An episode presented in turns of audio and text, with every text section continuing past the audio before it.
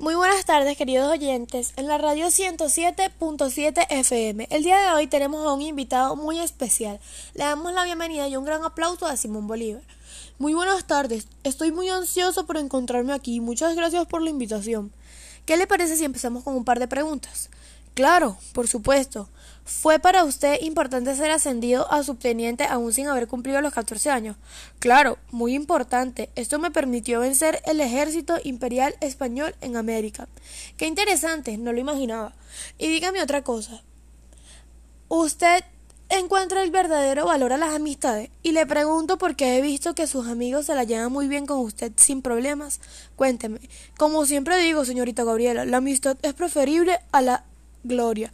Una vez escribí una carta sobre la amistad y dice así La amistad tiene un templo y un tribunal, en las cuales consagro mis deberes y sentimientos. Por último, diles que la amistad es mi pasión, y por consiguiente ellos son los objetos que ocupan en mi alma y mis sentidos.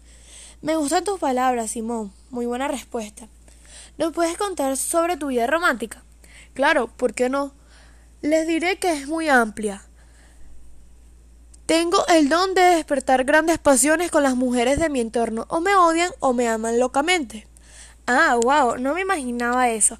Ok, Simón, quisiera seguir escuchándolo, pero se me acaba el tiempo. Sí, qué lástima.